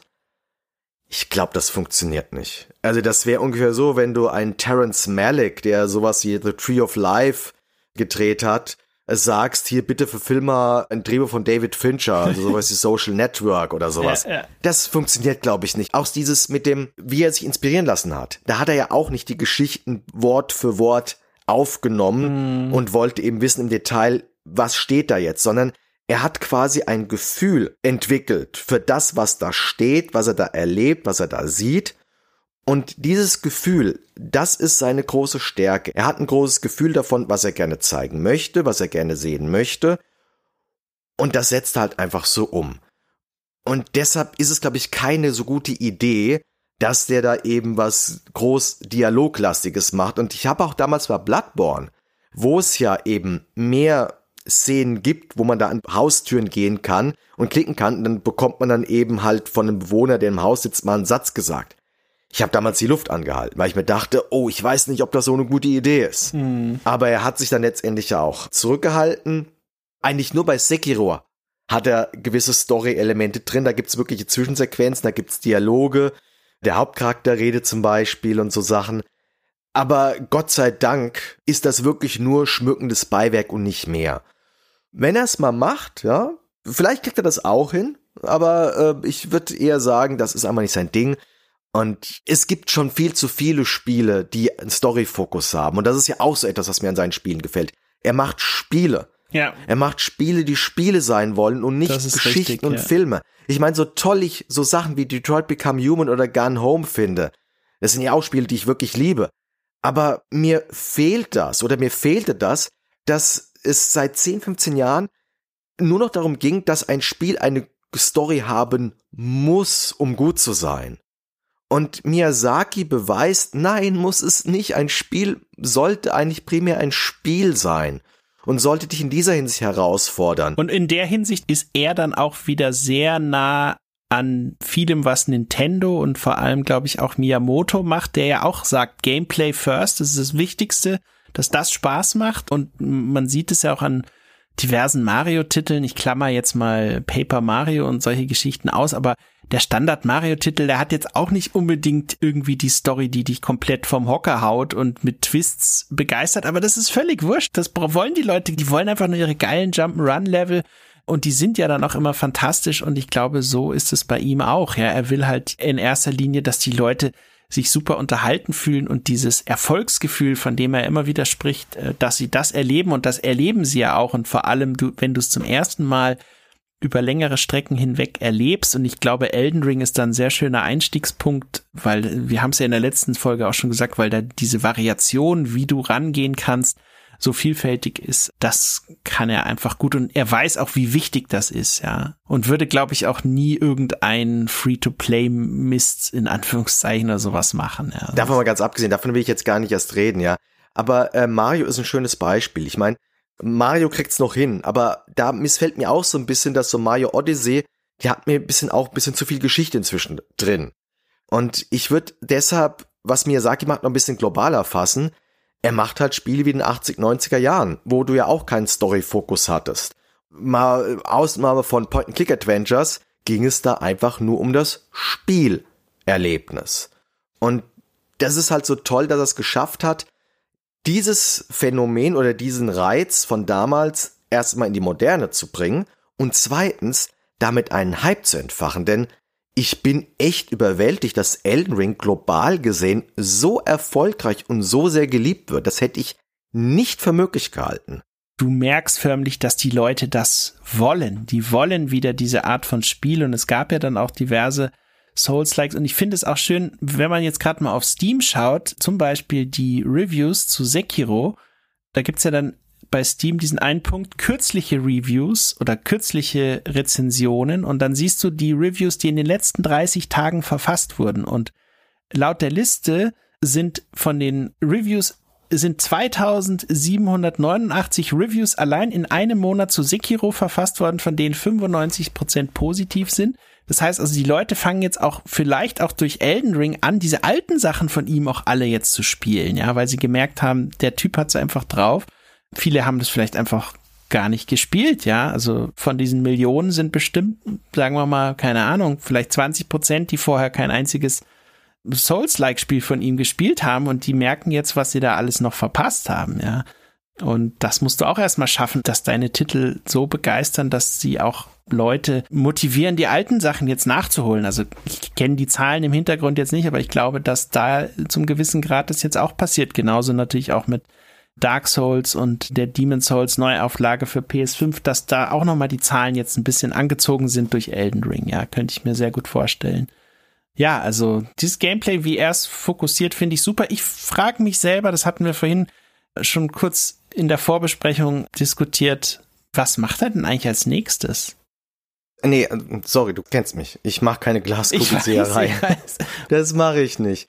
Ich hoffe einfach, dass er wieder was Neues erfindet. Ich hoffe, dass er, also ich denke mal schon, er wird jetzt ein bisschen gedrängt werden, Elden Ring 2 zu machen, weil das so extrem erfolgreich ist. Aber das muss man erstmal sacken lassen. Ich glaube, die müssen das, glaube ich, auch erstmal verarbeiten, dass die da jetzt so eingeschlagen haben. Ich meine, der Metacritic-Schnitt ist so hoch, also ich glaube, die Spiel des Jahreswahl 2022 ist schon durch. ähm, ich weiß nicht, was da jetzt noch kommen soll ja, dieses ja. Jahr.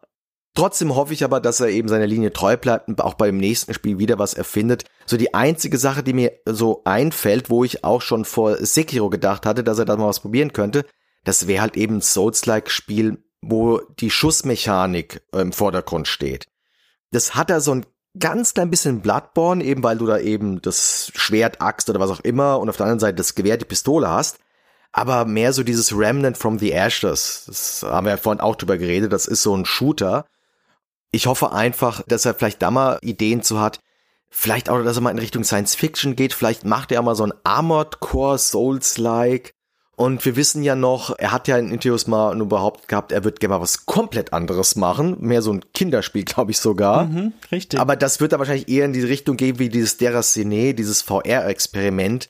Ich denke mal nicht, dass es was sein wird, was jetzt ein großer Titel, der groß angekündigt, großer Markt sein wird, sondern immer was Kleines so als Abwechslung. Und weißt du, ich bin ganz ehrlich, wenn er irgendwann mal an einem Punkt angelangt ist und sich denkt, ich habe keine Ideen mehr, ja, ich glaube, der Mann hat genug geleistet. Also so blöd es anhört. Ich meine, im Prinzip ist er jetzt seit 2004 in der Branche drin, also seit 18 Jahren, seit 2009 ist er erfolgreich damit. Und ich finde, der muss niemandem mehr was beweisen. Nee, das auf keinen Fall. Ich habe allerdings eins gesehen, ähm, wo er auf einer Award-Veranstaltung eingeladen wurde. Ich glaube, Golden Joystick Award oder sowas war das ähm, in England. Und dort ist er dann auf die Bühne getreten und hat so, ich habe jetzt nicht wortwörtlich im Kopf, aber er hat gemeint, sein Ziel ist es, auch in Zukunft Spiele zu machen, die den Spieler unterhalten und zum gewissen Grad überraschen. Und das versucht er, solange er kann, zu machen. Und dieses, solange er kann zu machen, das klingt für mich so, als ob ihm die Ideen so schnell nicht ausgehen werden, ja. Und dass er vielleicht da schon diverse Pläne hat. Und was du zum Thema kinderfreundliche Sachen gesagt hast, das ist tatsächlich interessant. Das hat er nämlich ja auch in einem IGN-Interview, ich habe das hier sogar durch mein Special, was ich für GameStar gemacht hatte, auch nochmal rausgesucht. Und zwar meinte er da, ich hatte schon immer ein Interesse daran, etwas Buntes oder Herzerwärmendes zu machen, aber niemand glaubt mir. Zugegeben, Spiele wie Bloodborne, die dunkel und düster sind, sind meine Expertise, das sind meine Wurzeln und wahrscheinlich etwas, das ich auch weiterhin tun werde. Aber ich hatte schon immer ein Interesse daran, etwas kinderfreundlicheres, bunteres und lebendigeres zu machen, hat er so gesagt. Und dann nennt er als Spiele noch ein Titel, den ich selber jetzt nicht gespielt habe, Popolo Crois für PS1, bis jetzt noch nicht von gehört, und Ico für PS2, das hatten wir schon angesprochen. Solche Spiele stechen aus meiner Sicht heraus und wären ein Beispiel für etwas, das ich angesichts der Möglichkeiten gerne erkunden würde. Also, keine Ahnung, ich habe das Gefühl, ihm schwirrt da schon so ein kinderfreundlicher Titel irgendwie im Kopf herum, wie der aussehen könnte keine Ahnung, ich lasse mich da sehr gerne überraschen und wäre da sehr offen, all das zu spielen und bin da überaus gespannt und glaube auch, dass er das nochmal machen wird. Also einfach, weil er sich's leisten kann. und weil das vielleicht sich sogar noch viel besser verkaufen könnte, wenn es dann noch mit irgendeinem, naja, nee, ich glaube, er wird sogar sein eigenes Ding machen und das nicht mit irgendeiner Lizenz kombinieren oder so, mit irgendeinem Mickey Mouse oder was auch immer, sondern sein eigenes Ding machen dann. Genau. Ähm, das Popolo Koi habe ich sogar damals ein bisschen gespielt. Ich glaube, das ist in der Tat ein recht putziges, so ein Strategierollenspiel, wenn ich es jetzt total durcheinander bringe. Ja, dann würde ich sagen, haben wir jetzt alles gesagt, was wir über Miyazaki sagen wollen. Wie gesagt, es gibt bald noch einen zweiten Teil und dann können wir jetzt zur Abmoderation.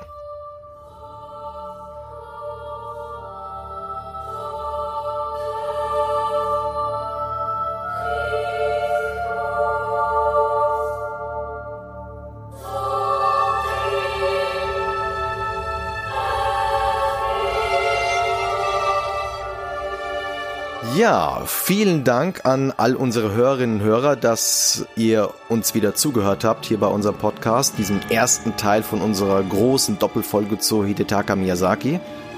Der zweite Teil wird Freitag, den 15. April 2022, also das ist der Freitag vor Ostern, erscheinen, aber liegt dann nur exklusiv für die Unterstützerinnen bei Patreon Steady und Premium-Abonnenten bei Apple Podcasts. Und da gehen wir dann halt nochmal richtig in die Vollen, wenn es jetzt um die Spiele geht. Die äh, gehen wir nochmal durch und so im Detail, warum die sowas Besonderes für sich sind und was da so die Gemeinsamkeiten sind. Und wir werden aber auch ein paar Hörerinnen und Hörer zu Wort kommen lassen und zitieren, die wir auf Twitter und Discord gefragt haben und die uns erzählt haben, was sie denn an Miyazakis Werken äh, so toll fanden. Ansonsten gebt uns Feedback für diese Folge, schreibt uns Themenwünsche, Liebesbekundungen, sonstige Anliegen jederzeit über Social Media. Schreibt uns E-Mails, sämtliche Kontaktmöglichkeiten, Infos gibt es bei uns auf der Webseite www.spieljournalist.de. Bitte vergesst auch nicht, ganz, ganz, ganz, ganz wichtig, gebt uns ganz tolle 5-Sterne-Bewertungen auf Apple Podcasts und Spotify. Das hilft uns, dass wir weiter sichtbar bleiben weitere Hörer zu uns bringen, damit wir auch in Zukunft solche tollen Folgen machen können wie heute. Und ebenfalls sehr wichtig ist unsere Hörerinnen und Hörer, die uns über Patreon und Steady unterstützen, ab der 9-Euro-Klasse, einflussreicher Insider. Die werden wir natürlich jetzt wieder namentlich nennen und das machst du, Sönke. Genau, und zwar sind das Stand 28. März 2022 als Super Insider der S. Paul, Thomas Jeising und Toni Petzold, die jeweils mit 25 Euro dabei sind. Also ganz herzlichen Dank dafür. Dann die spendablen Insider mit 15 Euro, Marcel Häseler und Falconer. Auch euch ganz herzlichen Dank. Und dann natürlich die einflussreichen Insider. Berthold Meyer, Matthias Peitz, Nick Stabel, Nils Götte, Sebastian Essner, Sebastian Hamertz und Tim Hildebrand. Also auch euch ganz herzlichen Dank. Viele sind von euch ja auch schon sehr lang dabei, also auch danke dafür. Und natürlich auch danke an die Leute, die in kleineren Klassen mit dabei sind, was Patreon und Steady angeht. Und Andy, ich leite dich über zum letzten Teil, zum Rausschmeißer sozusagen und werde, was ich für mich noch als Vorbereitung für die nächste Sendung machen werde, weil ich glaube, das geht manchmal so ein bisschen unter. Vielleicht kann man da noch was rauslesen, nämlich ein bisschen mehr Armored Core noch zu spielen. Ich habe da noch zwei Teile hier, um einfach mal zu gucken, ob man da schon so Parallelen zu seinen späteren Spielen irgendwie sehen kann. Also das habe ich mir jetzt gerade noch so vorgenommen, ein bisschen noch Armored Core zu spielen. Und ich werde Deracine spielen. Ja, äh, das sollte ich vielleicht auch noch machen. Ja, das sollte das ich machen wir. Machen. So. Guter Plan. Ja. Dann, wie gesagt, nochmal vielen Dank für alle, die zugehört haben. Vielen Dank, Sönke, dass du dabei warst. Sehr gerne. Das war mal wieder ein wundervoller Podcast und ich freue mich schon auf den zweiten Teil, wo dann hoffentlich das Internet von Bene wieder funktionieren wird, so dass er dann auch dabei ist, damit ich ihn auch mal richtig schön durchmoderieren darf. Ich habe mich schon so gefreut heute. Aber naja. Und ansonsten macht's gut und bis bald und bleibt uns weiterhin so treu, wie ihr das seid. Danke euch. Bis bald. Tschüss. Ciao.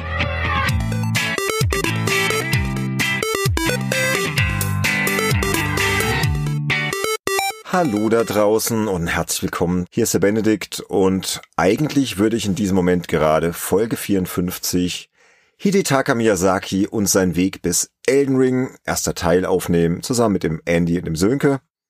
Wir haben jetzt Montag, den 28. März, es ist 22.26 Uhr. Ja, und ich sitze hier allein und nehme nicht mit den beiden die Folge auf, weil mein Internet abgerauscht ist. Und stattdessen habe ich mir jetzt mal vor Frust ein leckeres Bier aufgemacht, und zwar ein Tegernsee Spezial. Nehmt jetzt auch mal einen tiefen Schluck, muss nervlich jetzt erstmal ein bisschen runterkommen. Und dachte mir, der Abend ist jetzt gelaufen, der war reserviert, Frau und Kinder informiert. Meistens ist hier montags Podcast-Aufnahmetag. Und jetzt kann ich halt nicht teilnehmen.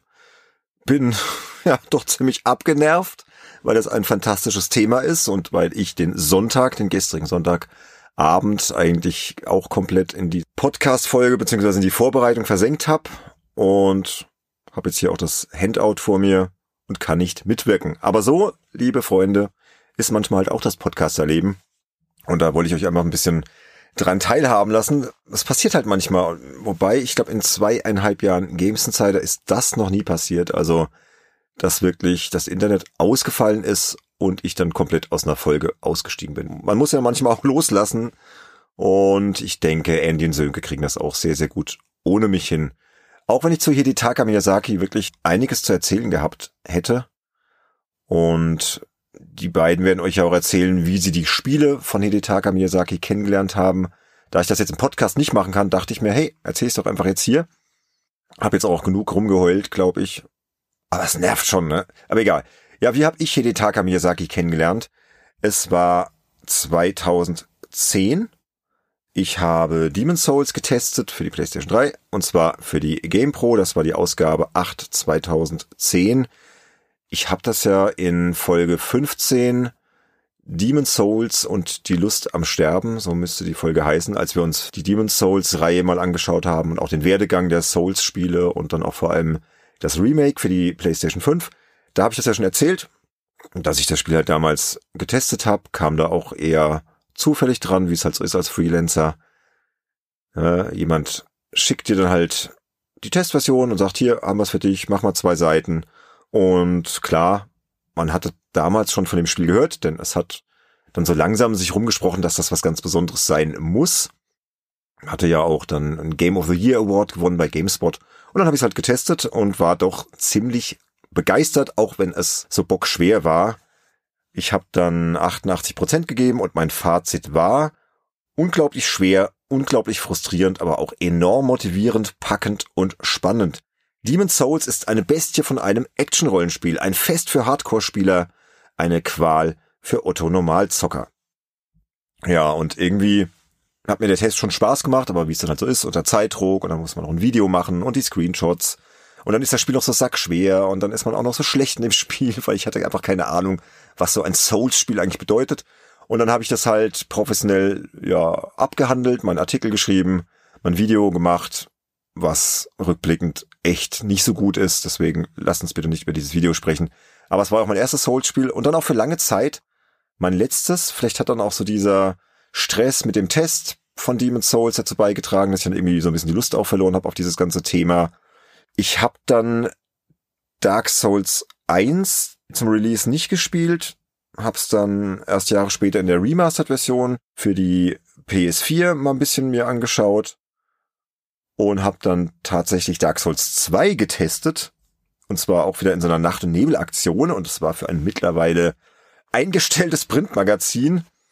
Hm, bin ich auch nicht sonderlich stolz drauf auf diesen Artikel, weil das musste auch, glaube innerhalb von zwei Tagen fertig sein. Also eigentlich eine Frechheit dem Leser gegenüber. Deswegen werde ich jetzt auch dieses Magazin nicht nennen. Außer halt, wie gesagt, es ist schon eingestellt. In dem Fall dann auch vielleicht zurecht, wenn man halt so mit seinen Lesern umgeht. Keine Ahnung. Ich musste es halt testen. Ich war jung, ich brauchte das Geld. Familie muss ernährt werden. Dann nimmst du halt den Artikel notgedrungen an, auch wenn ich mir dann schon dachte, ey, ey zwei Tage für ein Souls-Spiel. Naja, ich habe es dann halt getestet, in Anführungsstrichen, paar Bosse gelegt oder so, aber halt nicht durchgespielt. Und irgendwie haben diese beruflichen Erfahrungen dann dazu beigetragen, dass ich von dem Souls-Thema erstmal so ein bisschen die Schnauze voll hatte. Bis dann eben irgendwann Demon's Souls für die PS5 erschienen ist und wir dann in Folge 15 drüber gesprochen haben. Und ich muss jetzt mal nochmal einen Schluck von meinem Tegernsee trinken. Sekunde. Ein feines Bier. Und ähm, ja, da habe ich ja schon erzählt, dass mir das sehr, sehr gut gefallen hat. Und als Vorbereitung dann für die Folge 54, bei der ich jetzt nicht dabei bin, die die Jungs gerade in diesem Moment aufnehmen, da haben wir ja alle sehr, sehr viel Elden Ring gezockt, vor allem der Andy, auch aufgrund seiner Komplettlösung. Ich bin jetzt aber auch mittlerweile bei 60 Stunden hab zwar erst drei Hauptbosse gekillt, aber dafür extrem viel Nebenzeug erledigt und ganz viele Gnadenpunkte aufgedeckt und also das Spiel begeistert mich immer noch, auch wenn ich jetzt thematisch von Souls gerade ein bisschen genervt bin. Ja, technische Probleme lassen grüßen. Ich bin raus aus der Folge. Ich glaube, es ist langsam angekommen. Dann habe ich ähm, außer Elden Ring zur Vorbereitung nochmal Demon's Souls weitergespielt, die PS5-Version. Da dürfte ich jetzt so halb durch sein. Und ja, ein echt gutes Spiel, aber auch ein echt schweres Spiel, deutlich schwerer als Elden Ring. Und ich habe mir dann auch mal so ein paar Notizen gemacht. Ich hoffe, es interessiert euch auch ein bisschen. So Demon's Souls versus Elden Ring, was ich da so denke. Und irgendwie ist Demon's Souls auf jeden Fall nochmal deutlich düsterer als Elden Ring. Ist natürlich auch sehr atmosphärisch und gut, aber es ist halt auf jeden Fall, man merkt es schon, das ältere oder natürlich auch das älteste Spiel ähm, von Miyazaki aus der Soulsborne-Reihe. Und mir fehlt in Demon's Souls einiges, was halt Elden Ring schon hat. Zum Beispiel das Springen, ja, dann diese Schleichfunktion, der Autolock, ja, funktioniert irgendwie viel, viel besser. So gerade wenn man auf Distanz auf Gegner schießt, da ist Demon's Souls auch im PS5 Remake einfach noch nicht so gut, nicht so präzise. Demon's Souls ist halt viel, viel schwerer, weil es gibt halt keine Gnadenpunkte oder halt Leuchtfeuer, wie jetzt in den Dark Souls Spielen keine Checkpoints. Es gibt ja nur diese Keilsteine und wenn man stirbt, kommt man immer am Level Anfang raus, am Keilstein und kann dann zwar zur Leiche äh, sich vorkämpfen oder ja, man, man deckt vorher Abkürzungen auf und kann dann halt äh, zur Leiche vordringen. Aber es gibt zwischendrin keine Checkpoints und dann ist die Wahrscheinlichkeit, dass man halt es nicht schafft und auf dem Weg zur Leiche stirbt und alle Seelen verliert, ist halt viel, viel größer als jetzt in Elden Ring seine Runen zu verlieren. Und auch dieses ganze extrem düstere, teils morbide Setting ist mir irgendwie ein bisschen too much in Demon's Souls. Und man fühlt sich auch deutlich eingeengter. Also mir fehlt auch diese Open World von Elden Ring, die ich so sehr liebe.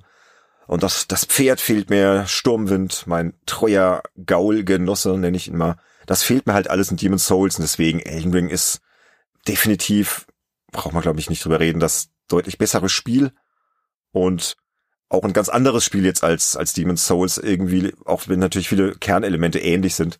Also ich glaube, ohne diese Open World gefallen mir diese Souls-Spiele einfach nicht so gut. Aber dank der Open World von Elden Ring und den vielen Möglichkeiten, die ich da habe, gefällt es mir sehr, sehr gut. Aber haben wir auch in Folge 53 schon drüber gesprochen, über Elden Ring.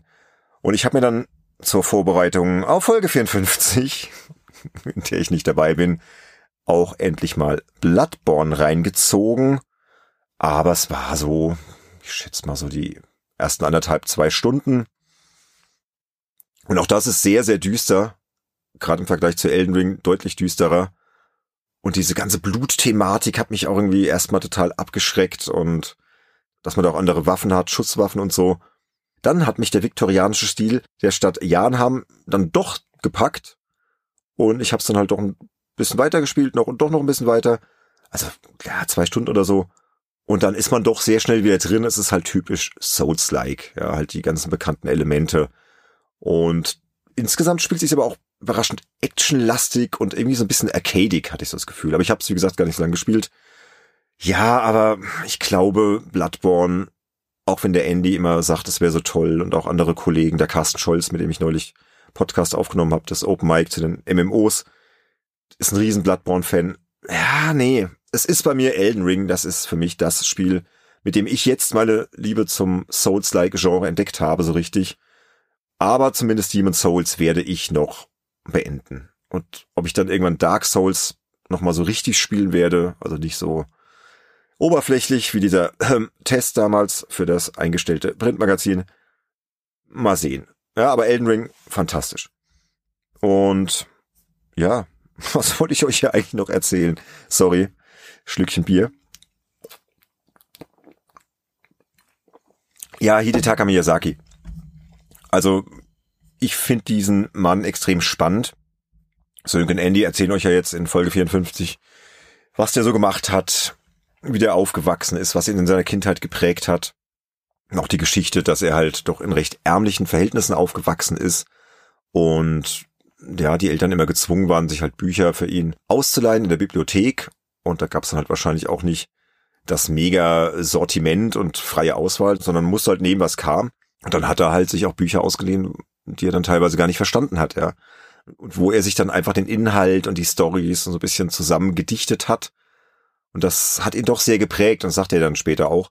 Und ich finde, das merkt man halt in seinen Spielen auch und auch gerade in Elden Ring. Es ist alles so fragmentarisch, ja, die Story. Man muss sie so ein bisschen sich selbst zusammensetzen aus verschiedenen Bruchstücken und den Charakteren, die man da trifft. Und das ist irgendwie sau spannend, finde ich, dass er da so diese Einflüsse einfach seiner Kindheit auch in seinen Spielen drin hat.